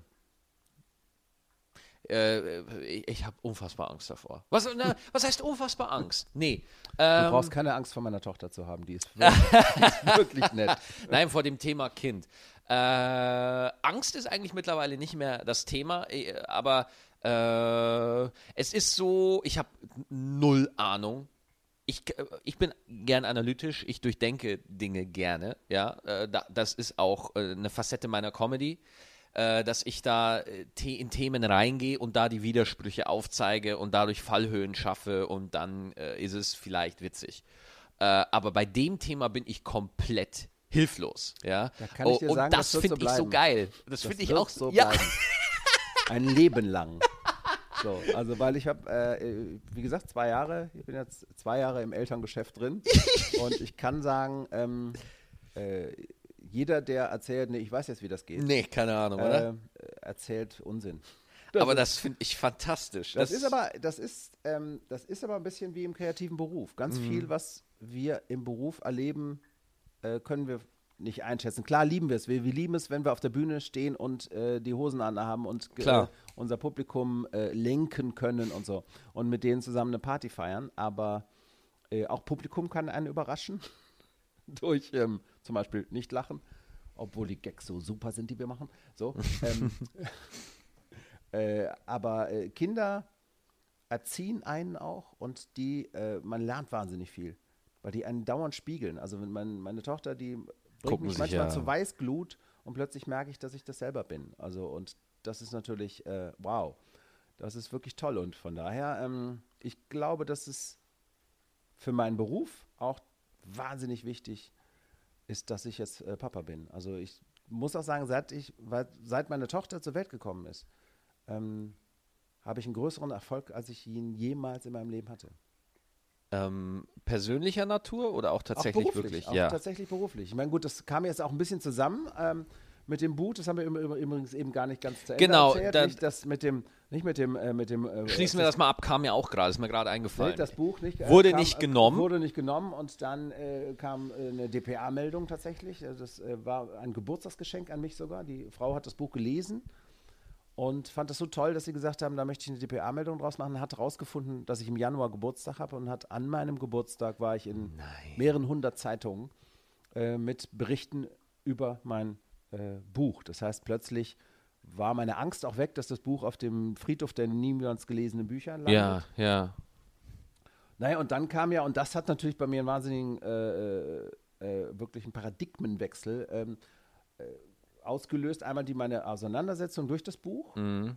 aber auch, dass ich jetzt plötzlich viel auf politische Veranstaltungen eingeladen wurde, Ja. auf Podien saß. Und dann kam ja irgendwann dieser Rassismuspreis, den ich bekommen Genau, habe. von, äh, ich glaube, es waren Studentinnen in Leipzig. du Studentinnenrat weißt in Leipzig, besser. ja, für ähm, das Referat für, äh, für äh, wie heißt es aber, für Gleichstellung und Lebensweisenpolitik. Mhm. Und äh, ich habe das nicht erfunden, das, die heißen wirklich so. Ähm, nein, ich weiß nicht, was sie rauchen. Ähm, das ist, das, das, die haben nochmal alle meine Thesen einfach bewiesen, weil die sind hingegangen, haben gesagt, das Buch, äh, äh, Cover, beziehungsweise die Werbung für das Buch, wie sie es genannt haben, äh, sei rassistisch, sei hochrassistisch, weil da Neger draufsteht. Punkt. Das war, Das war's. ja, das, die haben keinen Klappentext gelesen, die haben auch mich nicht gegoogelt. Die haben Da steht geguckt, Neger drauf das? und das reicht uns. Genau. Und dann hast du den Preis, den Rassismuspreis gekriegt. Ich habe, äh, genau, der, das, dieser Preis hat auch einen unfassbar lustigen Namen. Der Preis ist heiß oder auch nicht. Also man merkt einfach, das sind äh, spritzige, ähm, witzige Das, Menschen. das war's. Der Preis ist heiß oder auch, auch nicht. nicht, ja. Das, das ist Oder? der Ja. Titel. Ja. Oh Gott. Sexy und witzig, verstehst du? Das das war, naja, und ich dachte tatsächlich, als das kam, nicht, Ja. die haben da so einen Zettel geschickt, da dachte ich, das, ja klar, das waren Kumpels. Das waren Kumpels von mir, die haben sich irgendwie äh, zwei Flaschen Wein in den Kopf gehauen und haben sich gesagt, den Marius, den äh, Den foppen wir mal. Ja, hätte ich mir vorstellen können, dass du da irgendwie, äh, du, äh, keine Ahnung, mit dem Knacki Ja, oder genau, genau, ich, ihr genau, sitzt da ja, und sagt, ja, komm, ja. dem schicken wir jetzt mal so einen. Preis zu. Wer kann sich cool als Frau verkleiden? Vielleicht hat der Nikolai Zeit. Vielleicht macht's der. Genau. Ja, genau. So, und äh, äh, Fakt war, dass ich dann irgendwann gemerkt habe, okay, das meint jemand ernst und da haben wir eine Pressemitteilung rausgetan. Und dann, was dann passiert ist, das war wirklich wie ein Märchen, wirklich. Mhm. Ähm, weil die Presse hat es natürlich geliebt, so äh, darüber zu schreiben, dass ich als äh, Schwarzer ähm, einen Rassismuspreis Das ist, bekomme. ja, ja, ist ja. natürlich klasse. Und das äh, war dann so schön, weil ich es sofort gepostet habe, natürlich, klar. Und die ganzen Bis- Leute aus der Branche fanden es natürlich super. Ja, ja. Weil und das- äh, das ging sogar bis zum ehrenwerten Herrn Martenstein, der da seine paar Ja, Zeilen das drüber. äh, war ich sehr, sehr, sehr, sehr stolz. Nicht? Ja, weil du magst Martin- den sehr, Ja, ne? ich mag Martenstein. Äh, ich mag das sehr gern lesen und ähm, finde es sehr witzig und auch sehr klug, was Mhm. der Mann schreibt. Und der hat auch über mich geschrieben. Aber das Irre war ja auch tatsächlich, dass es ganz viele Kabarettisten sofort geteilt haben, dass es die erste Zeitungsbericht, der damals rauskam. Und das war so irre, weil äh, dann hat es Dieter Nuhr, äh, der ja bei vielen jetzt äh, sehr in Ungnade gefallen ist, ähm, der hat es gepostet bei sich auf der Fanseite und da haben es innerhalb von einer halben Stunde 600 Leute geteilt. What the fuck? Ja, das ist der, krass. jeder, der diesen Schneeball-Effekt kennt, Klar, 600 super. Ich geteilt hatte ihn auch erst vor geteilt, kurzem. Geteilt, geteilt, geteilt. Und plötzlich wusste es, sag ich mal, äh, ähm, ein bisschen hochgegriffen, halb Deutschland. Und das fand Spiegel Online so toll, dass sie mich zur Startseite gemacht haben. Das heißt, eine Stunde später war ich Startseite bei Spiegel Online. Und, äh, und das ist jetzt wirklich kein Mist. Die Interviewfragen, äh, das ist jetzt über ein Jahr her. Und die Interviewfragen haben, sind bis heute nicht abgerissen. Also ich bin inzwischen, wie du eben schon mal sagtest, tatsächlich der Ansprechpartner zum Thema äh, Alltagsrassismus ähm, äh, und, und Political Correctness und so weiter. Ja. Und äh, das hat tatsächlich auch dazu geführt, dass es plötzlich für mich dann das Bühnenthema und das, dass es für mich das Thema war und wo ich plötzlich gemerkt habe, dass es mich sehr glücklich macht, dass ich politische Arbeit und, und Unterhaltung verbinden kann. So, die Leute ähm, äh, lachen viel bei mir im Programm, aber sie bekommen halt auch noch ein bisschen was mit. So. Und das, äh, und das jetzt nicht so lehrerhaft, sondern äh, so, das sind einfach Sachen, die ich dann noch erzähle, die, äh, wie ich dann eben in der, in der Reaktion von vielen bekomme, die für viele neu sind oder auf jeden Fall interessant sind. So. Und das war so ein bisschen für mich der Weg dann ähm, mehr weg von der Comedy mehr hin oder, oder sagen wir mal, im, äh, bei den Amis würde man sagen, äh, hin zur Political Comedy. Ja, ja. Weil, was ist bei mir Du wolltest kurz Kabarett sagen, ganz kurz. Du für einen kurzen Moment wolltest du Kabarett sagen. Nee, ich habe jetzt äh, extra äh, äh, Political Comedy gesagt, weil es für mich der Hauptunterschied zwischen Kabarett und Comedy ist, dass ähm, im, im klassischen deutschen Kabarett werden Strukturen besprochen. So. Und in der Comedy, auch in der Political Comedy, ähm, in, in, bei den Amis, für mich der große Unterschied ist, der Stand-Upper fragt sich, was macht die Gesundheitsreform mit mir? Das ist wahr, ja. Während der deutsche Kabarettist sagt, was macht er mit dem Volk, was macht die äh, Was- was wie- macht die Gesundheitsreform? Was macht die Gesundheitsreform und wie funktioniert die und äh, so.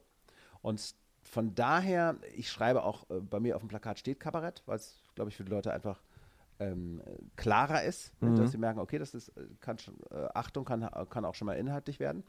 Ähm, und Political Comedy zum Beispiel drauf zu schreiben, da würde kein Mensch wissen, was ich meine. So. Das ist wahr. Und äh, von daher, also ich möchte eigentlich auch ganz gerne, äh, beim nächsten Programm möchte ich am liebsten gar nichts mehr drauf schreiben. Also natürlich meinen Namen wäre schon gut und ein Aber Programmtitel. das ist natürlich auch so die, die Gratwanderung, die wir Comedians, Komiker gehen müssen, weil wir diese dämliche Unterscheidung zwischen Comedy und Kabarett haben. Wie benennen wir es denn? Und ich finde es immer ein bisschen albern. Zum Beispiel, ich hatte jetzt irgendwie vor äh, einer Woche oder an anderthalb Wochen hatte ich ein Facebook-Video hochgeladen über das Thema Ich bin ja kein Nazi, äh, aber was äh, gut rumgegangen ist. Und jetzt kamen schon die ersten Leute und sagen so, oh, jetzt macht der Maxi Kabarett. Und ich so, ich hab, bin an diese Nummer genauso rangegangen wie an all meine Sta Null. Das ist für mich Stand-up. Das ist kein. Ich, ich, ich weiß nicht, was ich getan habe, um auf einmal eine andere Bezeichnung zu kriegen, außer dass ich jetzt nicht über Batman gesprochen habe, äh, sondern halt über ein äh, sozialkritisches Thema oder ein gesellschaftliches Thema, was beim Comedian auch absolut äh, Daseinsberechtigung hat. Ja. Und das stört mich immer. Sobald Stand-up einfach ein bisschen die Gesellschaft kritisiert oder dem Volk aufs Maul schaut oder auch ein bisschen sobald da zu viel Haltung, ich darf Haltung haben, wenn es gegenüber, was halte ich von elektrischen Zahnbürsten, ich darf aber keine Haltung vertreten als Stand-Up-Comedian, was ich von so einem Satz wie ich bin kein Nazi, ja, aber halte. Dann ist es sofort Kabarett. Das heißt, sobald Stand-Up für gewisse Leute interessant wird, ist es sofort Kabarett. Und das finde ich einfach dämlich. Das ist aber äh, gerade wir in Deutschland wollen immer allen Dingen einen Namen geben. So, das ist auch, wenn, wenn ein Schauspieler im, im komischen Fach einen Erfolg hatte, dann wird er da auch so ein bisschen hingedeut und da äh, darauf ähm, konzentriert. Dann soll er plötzlich nur noch komische Sachen machen. Christoph Maria Herbst, ein fantastischer Schauspieler, wie Ja. ich finde, der äh, inzwischen es wieder geschafft hat, auch ernste Rollen zu machen, aber der ganz lange, der hat ja früher hat er das ja ganz viel gemacht, hat ganz viele ernste Sachen gemacht und dann kam er über, nicht, dann kam eben äh, Lady Anke, Kracher. dann kam Lady Kracher, ähm, hat er äh, bei Anke im Ensemble gespielt und äh, bekam plötzlich Stromberg und so weiter und dann wurde er als, als komischer Schauspieler äh, gehypt und was er ja auch fantastisch macht. Ja. So. Aber warum soll der nicht auch ernste Sachen spielen? Warum Klar. nicht? So. Äh, und das ist, äh, alles braucht immer ein Label, alles muss bezeichnet werden. So, und als äh, Barbara Schöneberger plötzlich eine Platte aufgenommen hat, äh, haben die Leute gesagt, was? Nein, das ist eine Moderatorin, geh weg, ich will keine Platte von dir. Die hat, glaube ich, zwei Jahre gebraucht, um das Ding wirklich an den Start zu bekommen. So, obwohl sie ja eigentlich eine bekannte Frau ist und äh, eine schöne Show da gemacht hat mit, äh, mit einer sehr, sehr großen Band. Ähm, und das ist, glaube ich, einfach das Ding. Wir müssen in Deutschland müssen wir immer alles so ein bisschen eintüten. Das muss in eine ganz bestimmte Schublade äh, passen. Und äh, wenn der, wenn der äh, Maxi, der, äh, der Nerd, der über, äh, keine Ahnung, Videospiele und Batman und hast du nicht gesehen, spricht, äh, plötzlich ein anderes Thema hat, wo man denkt, ja, wieso soll er auch kein anderes, warum soll er nicht auch ein anderes Thema haben? Der lebt ja in dieser Welt, der lebt ja nicht, der lebt ja nicht in seiner Playstation. Also so. Ähm, dann wird das für viele schwierig. So. Und das ist äh, tatsächlich, muss man ja auch sagen, richtig erfolgreich. Die ganz erfolgreichen sind immer sehr, sehr klar. Genau. Sind immer super Total, klar. ja. Die haben ein ganz klares Thema, die haben eine ganz klare Struktur. Die Leute wissen absolut genau, was sie kaufen, wenn sie es ne, es einkaufen. Und äh, das ist traurig, finde ich auch. Finde ich auch ein bisschen traurig, weil es so ein bisschen natürlich auch Vielfalt nimmt. Aber dem ist so und da muss man sich gleich äh, entweder drüber hinwegsetzen oder nicht. Also äh, Helge Schneider, ein wunderbares Beispiel, der hat sich da immer drüber hinweggesetzt. Hat gesagt, äh, leck mich, also äh, was machst denn du? Ja, ich bin Helge Schneider. Ja, ja, genau, genau. Gut, aber ich meine, Helge Schneider ist größer als jegliche Form. Also bei ihm, bei dem, äh, sich mit so jemandem zu vergleichen, das ist, äh, der so unique ist, so einzigartig. Also, Halt, aber genau da sind wir. Ja, klar. Wenn, wenn ich das wirklich das mache, was ich möchte, so, dann bist du einzigartig, äh, dann, klar. bin ich, äh, dann bin ich einzigartig. Wenn ich mein, äh, meine, meinen kreativen Output daran äh, messe, was das Volk gerade angeblich will, äh, dann verliere ich mich komplett. Mhm. So, weil wenn ich jetzt plötzlich anfange, über Bonsai-Bäume nur noch Nummern zu machen, weil irgendjemand gesagt hat, das ist der ist kommende der heiße Hit. Shit. Das ist gerade der Hit, Marius. Der, das ist der Hit, du musst über Bonsai-Bäume sprechen. Mhm. Äh, und ich vielleicht gerade mal eine Ahnung habe, was das überhaupt ist, dass es sehr, sehr kleine Bäume sind. Aber ansonsten. und, und grün. und grün, oft, Ja, wenn sie nicht oft. eingegangen sind. Ja. Äh, dann dann habe ich mich verloren. Dann Ja. ist es dann, ja, das war eine Zeit lang, haben plötzlich alle über das äh, äh, Bälleparadies im, bei Ikea gesprochen und über Ikea-Möbel und über den Namen von Ikea-Möbeln. Und das kam plötzlich immer Äh, äh, iPhone. Äh, iPhone, so. Es waren immer so, oder überhaupt erstmal Handy und dann irgendwann Genau. iPhone Und, und auch, äh, ich verstehe es ja nicht. Und man wischt ja nur noch. Und hahaha. So, So, ne? und Es das, ja, ist, das ist dann halt alles so ein Mumpf. So. Und deswegen glaube ich, müssen wir auch ähm, die Amis, es gibt ein äh, sehr schönes Buch ja von ähm, äh, Judy Carter, äh, ähm, äh, Stand Up the Book. ja, So, ja. und da äh, äh, spricht sie ja vom, vom Stick. Nicht? Und der, der Stick ist das, das ist dein Humorzentrum. Das ist das, was. Das ist das, was in dir am meisten Reibung erzeugt. Mhm. Und sie geht zum Beispiel davon aus, dass man bis zu zehn Jahre braucht, um dieses, diesen Punkt in sich überhaupt zu finden. Mhm. So, und äh, das ist auch, wenn man nicht Komiker oder nicht Künstler ist, ist es letztendlich das Gleiche. Man muss sich ja auch finden. Man muss, man muss schauen, wo, wo ist der, wo ist mein Punkt so, ne? Wo Ja, ist jetzt. Ähm, was ist für mich wichtig in meinem Leben? Und was, äh, was berührt mich, was macht, was macht mich glücklich, äh, was ärgert mich und so weiter. Und wir gehen ja nur hin, nehmen genau diese Themen, was ärgert mich, was macht mich glücklich Klar. und, und erzählen davon auf der Bühne. Und da, wo die meiste Reibung entsteht, entsteht auch die größte Komik. Und jetzt schlittern wir so ganz langsam ins nächste Thema rein. Wir sind jetzt bei der Comedy-Theorie. Ja, also Judy Carter, The Book, ist ja wirklich eine bekannte Autorin.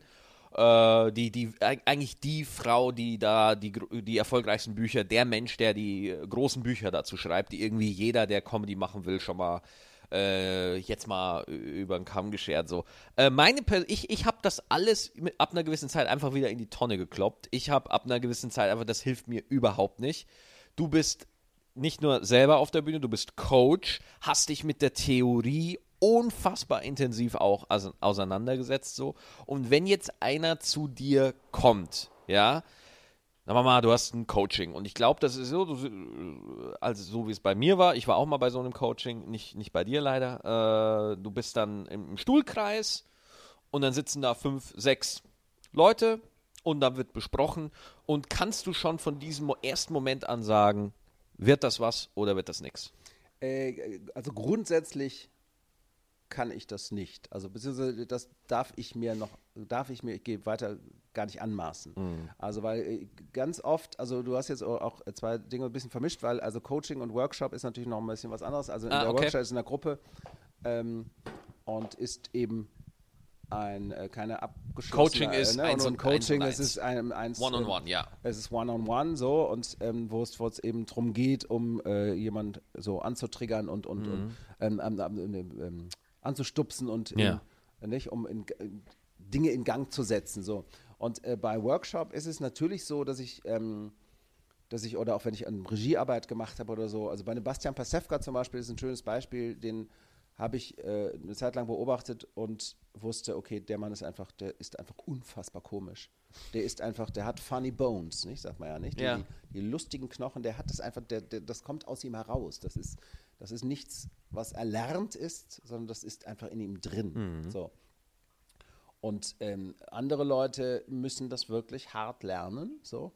Aber jemandem zu sagen, äh, du kannst das nicht, das ist anmaßend, finde ich, weil jeder kann das irgendwie. Jeder kann ja irgendwie singen und jeder kann irgendwie, und ob, ob das jetzt anderen so gut gefällt, dass das reicht, ist, ist was anderes, aber das muss, da, das, müssen ja, das muss das Publikum ja entscheiden. Also mhm. wenn ich das tue, dann wird es, äh, finde ich, ein bisschen gefährlich. Aber es gibt, ich gehe eher, wenn, wenn man es konstruktiv angehen will, es gibt halt Leute, wo ich sage, bitte, bitte mach das. Also ich habe das ähm, bei, bei Pastewka zum Beispiel, war es wirklich so, wir haben Bastian mit mehreren Leuten überredet, dass er das professionell macht.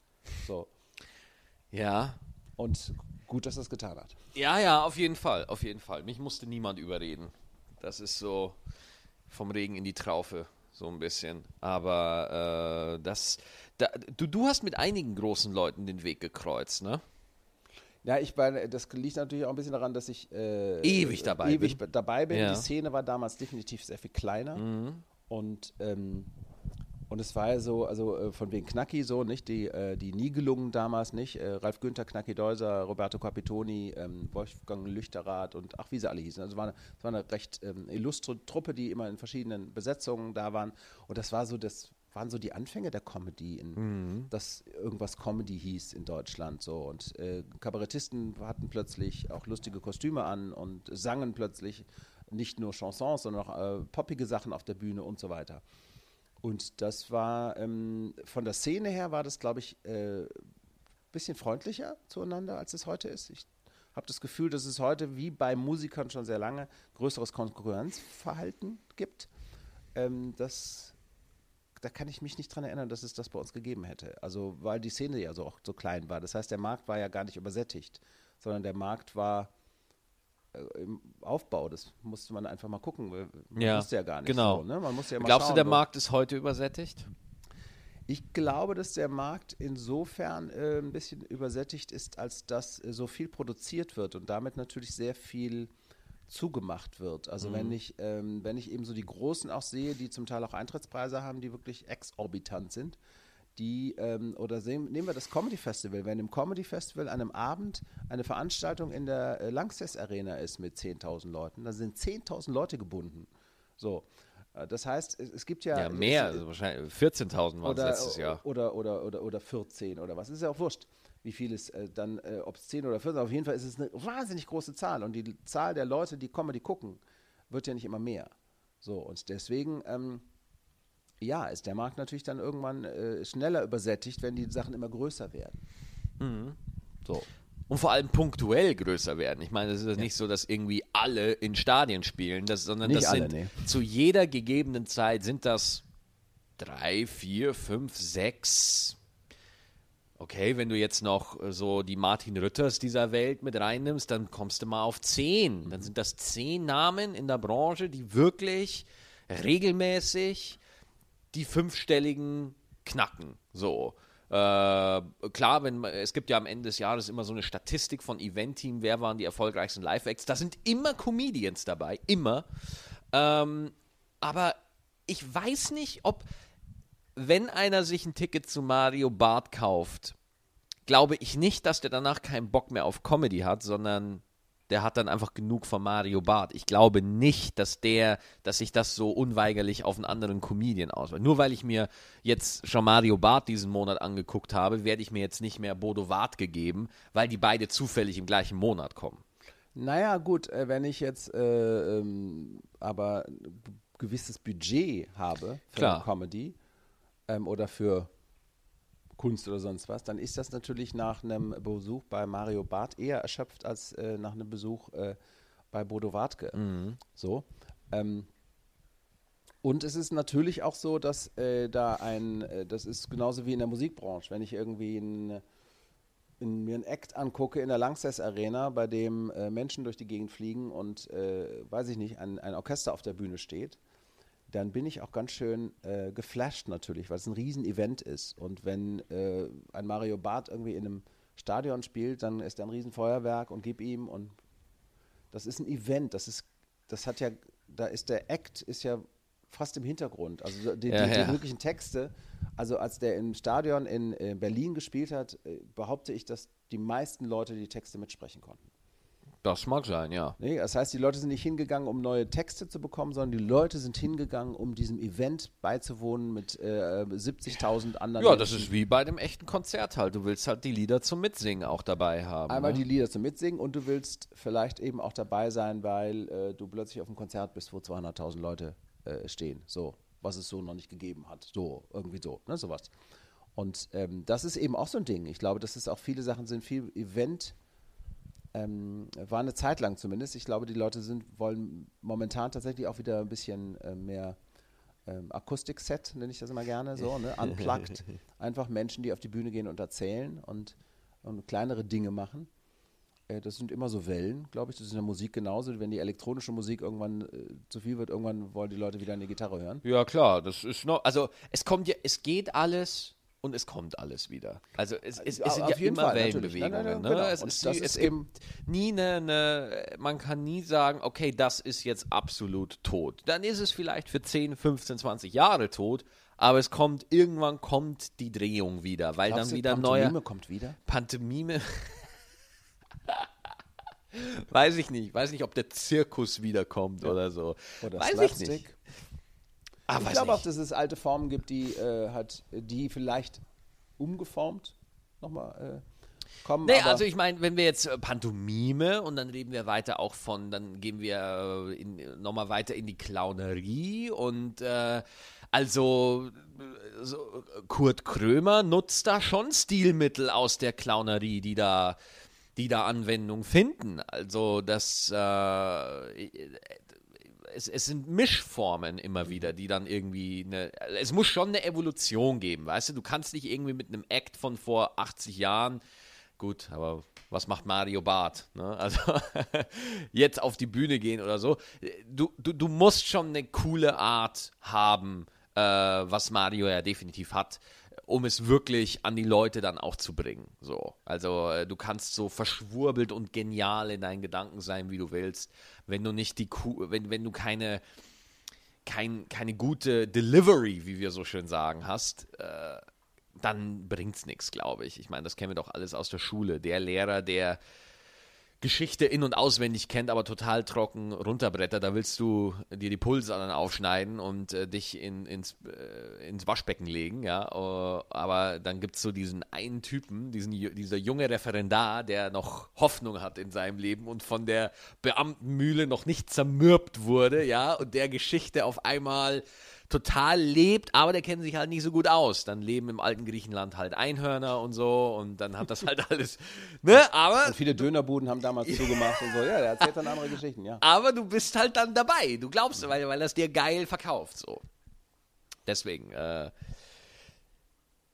du bist mit wahnsinnig vielen erfolgreichen Leuten auch äh, zusammengekommen. Äh, du bist selber im Aufwind und äh, jetzt äh, so eine, diese ganzen Leute, die du siehst, mit wahnsinnig kreativen, vergiss das Wort Erfolg, mit wahnsinnig talentierten, kreativen Leuten unterwegs. So muss so ist es viel besser ausgedrückt. Was glaubst du, haben die alle irgendwie gemeinsam? Eine Sache, die sich für dich rauskristallisiert hat. Die ähm, jetzt, äh, also die, die möglichst äh, viele Zuschauer jetzt haben, meinst du? Oder jetzt überhaupt insgesamt äh, Leute, die jetzt im Kabarett-Comedy-Bereich sind? Ich glaube, es, es äh, schließt sich nicht aus, sondern die wirklich die, den Tenor in der Branche angeben. Und ich rede nicht nur von Zuschauerzahlen. Es gibt ja auch Leute, die Zuschauerzahlen.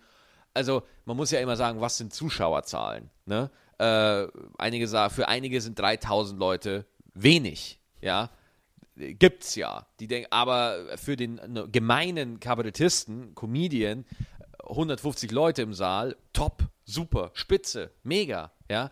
Und das Krasse, was man ja auch nicht vergessen darf, zwischen 150 und 3000 Zuschauern liegt oft nur ein Fernsehauftritt.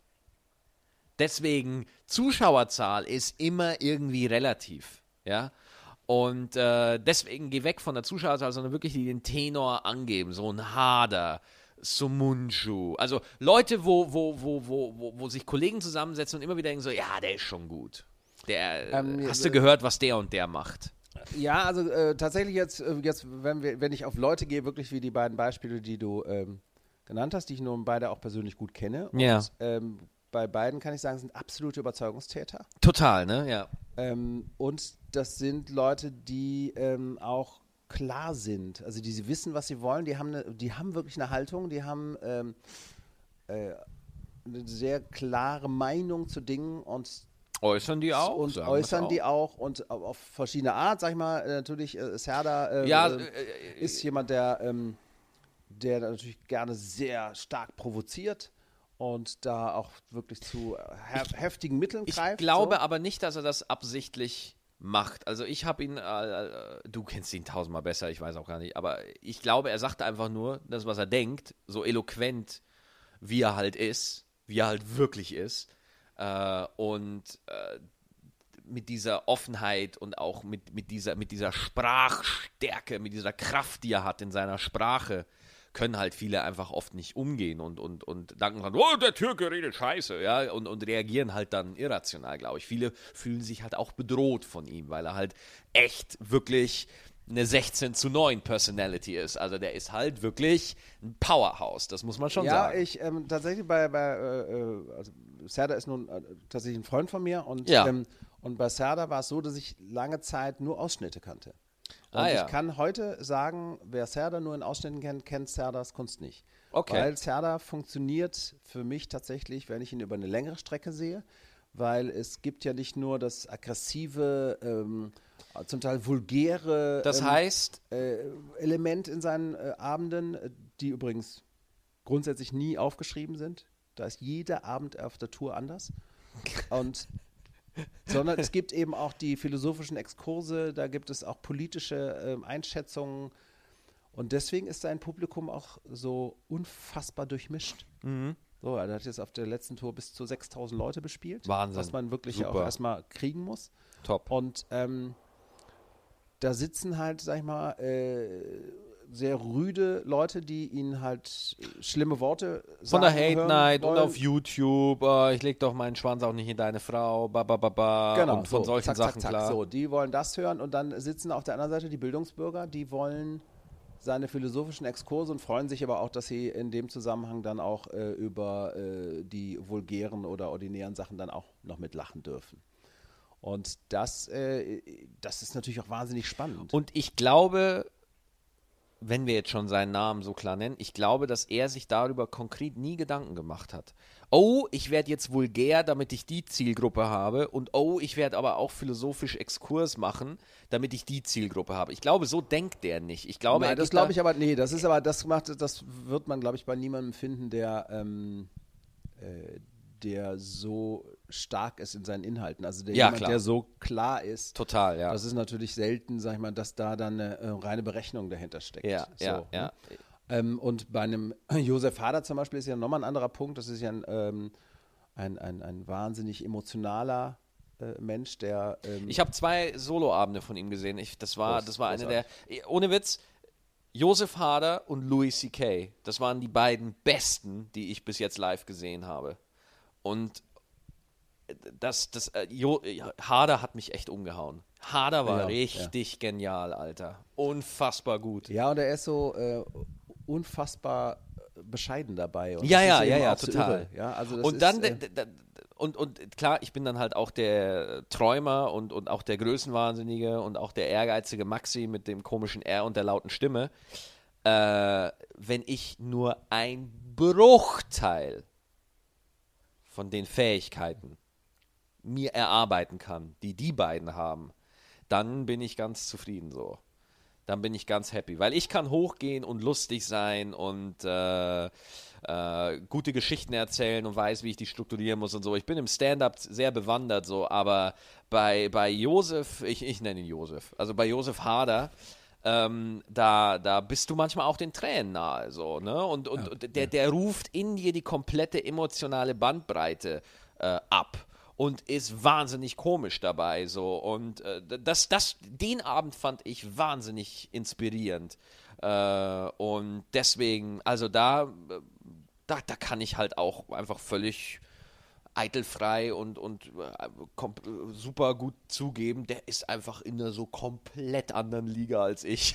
Aber man muss allerdings auch sagen, auch gerade für Leute, die nicht in, in, in der Branche arbeiten, Josef Hader ist jemand, der wirklich von der gesamten Comedy und Kabarett äh, Verehrt wird. Und wirklich verehrt wird. Ja, absolut, So, ja. Dass, dass Ja. jeder, äh, wenn er den Namen hört, verneigt sich erstmal tief und Ja. sagt, wow, okay, das ist äh, so. Ich weiß tatsächlich nicht, wie es bei der jetzt ähm, äh, ganz jungen Riege ist. Da werden mit Sicherheit auch einige sagen, Josef Wehr. Ja, da sind es dann halt mehr die Amis. Ich meine, ich gehöre ja noch, ich bin so auf diesem Zwischenschritt gerade. Entschuldigung, äh, da ist dann, äh, da sind es dann die Amis, äh, kennst du schon Natasha Leggero, die das neue Special, Chris D'Elia und so diese ganzen neuen Amerikaner, die jetzt alles durchkommen, Hannibal Buress und so. Ähm, äh, aber ich für meinen Teil gucke, ich, ich, ich sehe, was die Amis wahnsinnig gut können und was sehr geil ist. Äh, aber ich finde auch in der deutschsprachigen Szene gibt es echte Schätze und die man für die, die muss man dann nicht immer in Vergleich setzen mit ja, aber das ist nicht wirklich Stand-up oder so. Nein, nein, aber vielleicht ist da etwas, was dich weiterbringt, weil ir irgendwas, irgendeine Facette, die du für dich nutzen kannst, ähm, wo du denkst, so, ach, was für ein netter Kunstgriff oder hier oder da, denn äh, ich, ich rede jetzt nicht von Nummern klauen, offensichtlich, das ist ja Bullshit, das ist ja Quatsch, sondern einfach Herangehensweisen, Absolut, ja. Ideen, so. Und deswegen mache ich da für mich als Künstler null Unterschied zwischen Kabarett, Comedy, äh, ich, ich habe coole Kunstgriffe äh, von Chansonsängern gelernt die einen guten Aufgang auf der Bühne haben. Die nehmen dann immer den, das, den, den, einer der den Mikrofonständer, der nimmt hier das Mikrofon raus und greift so um den Ständer und stellt den so weg. Und dann Du weißt schon, dass äh, die Leute uns nur hören, ne? ja, ja, aber ich, ich erkläre es dir gerade. habe ich ihn gefragt, warum er das so macht. Hat er gesagt, weil wenn du das, wenn du das normal nimmst, dann drehst du dich mit dem kompletten Oberkörper weg. Wenn du so machst, öffnest du den Oberkörper und signalisierst Offenheit. Und ich so, what the fuck? Wie gut ist das? Das hätte ich nie gelernt. Hätte ich mir nicht diesen fuck Chansonsänger angeguckt. Ja?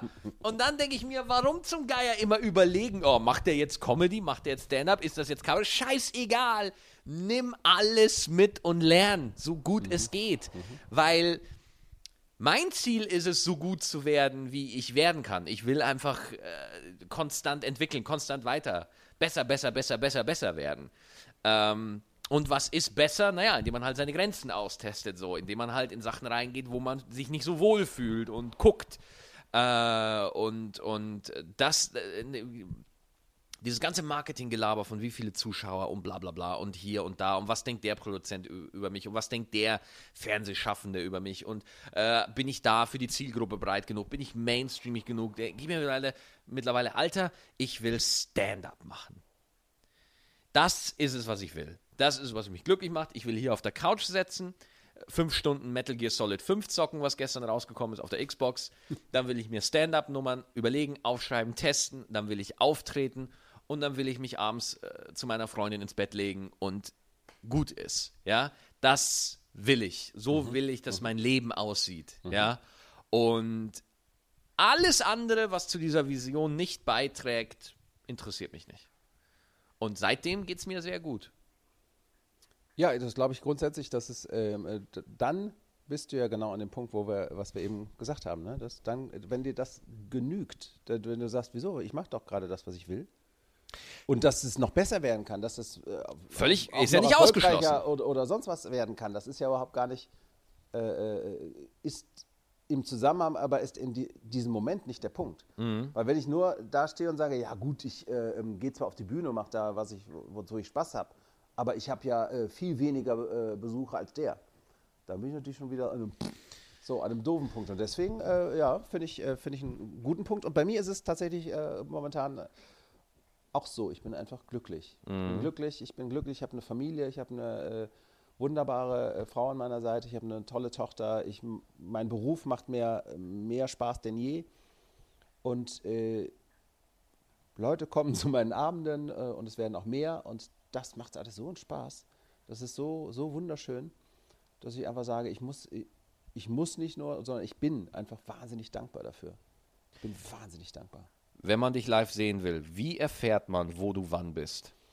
Ähm, Am besten geht man ins Internet, kennst Mhm. du Internet, Internet ist klar. ne? So, und äh, geht auf mariusjung.de, Marius Jung durchgeschrieben und da äh, sind meine Termine. Termine mit den Tickets kann man sich Marius Jung mal live angucken. Absolut. Vielen Dank, dass du da warst. Es hat sehr Spaß gemacht. Das war der, der längste Podcast, fast anderthalb Stunden. Echt, hör auf. Ja, nee, ich höre nicht auf. Äh, dann ich jetzt. Äh, äh, Dankeschön, lieber Maxi, dass ich da sein durfte. Tschüss. Ich danke. Ciao.